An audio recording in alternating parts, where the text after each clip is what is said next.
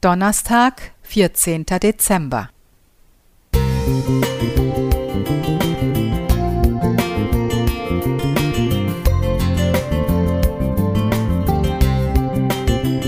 Ein kleiner Lichtblick für den Tag.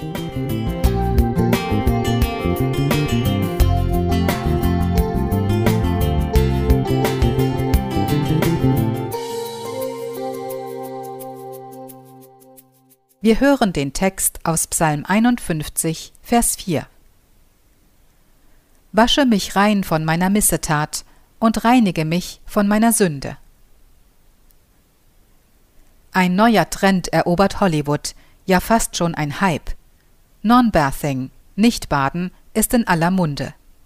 Ob Jennifer Aniston oder Julia Roberts, die Promis sind überzeugt, das tägliche Duschen werde überbewertet. Einmal die Woche reiche aus. Es gehe darum, Wasser zu sparen, den Geldbeutel zu schonen und die Umwelt weniger zu belasten. Auch die Haut profitiere davon, wenn man den ganzen Körper nicht täglich einseife wie ein Auto in der Waschanlage. So würden verschiedene Mikroben vernichtet werden und Fette der Haut entzogen. Die Haut komme in ein Ungleichgewicht, würde ihre natürliche Schutzschicht verlieren und werde anfälliger für Krankheiten. Was ist davon zu halten? Unabhängige Forschung auf diesem Gebiet ist tatsächlich rar. Viele Studien sind im Auftrag von Großkonzernen der Kosmetikindustrie unternommen worden.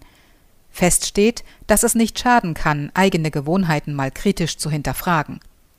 Doch unabhängig davon, was man vom Non-Bathing-Trend hält und ob man sich jetzt für mehr oder weniger Seife entscheidet, jeder sollte sich bewusst sein, dass Schmutz nicht nur auf der Haut zu finden ist.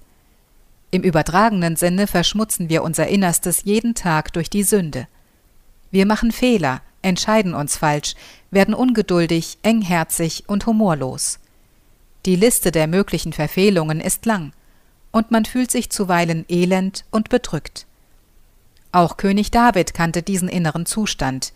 Er ist eben nicht nur ein Mann nach dem Herzen Gottes gewesen, sondern auch ein Mörder, Ehebrecher und ein wirklich schlechter Vater.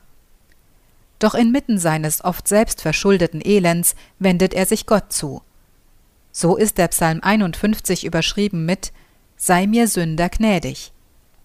David bittet Gott inständig darum, ihn zu waschen und zu reinigen. Nicht außen, sondern innen. Er will entsündigt werden und wieder schneeweiß sein, unschuldig und frei. Und David darf tatsächlich erfahren, wie Gott wirkt. Er bekennt, Du tust mir kund den Weg zum Leben.